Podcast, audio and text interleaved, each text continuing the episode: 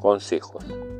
Todo puede cambiar en un parpadear de ojos, pero no te preocupes, Dios nunca parpadea.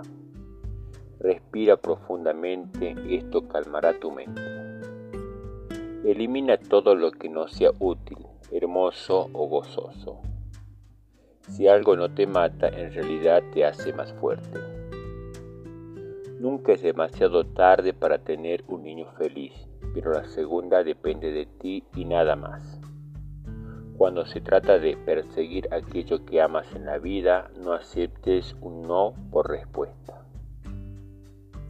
Enciende las velas, utiliza las sábanas bonitas, ponte lencería cara, no guardes para una ocasión especial.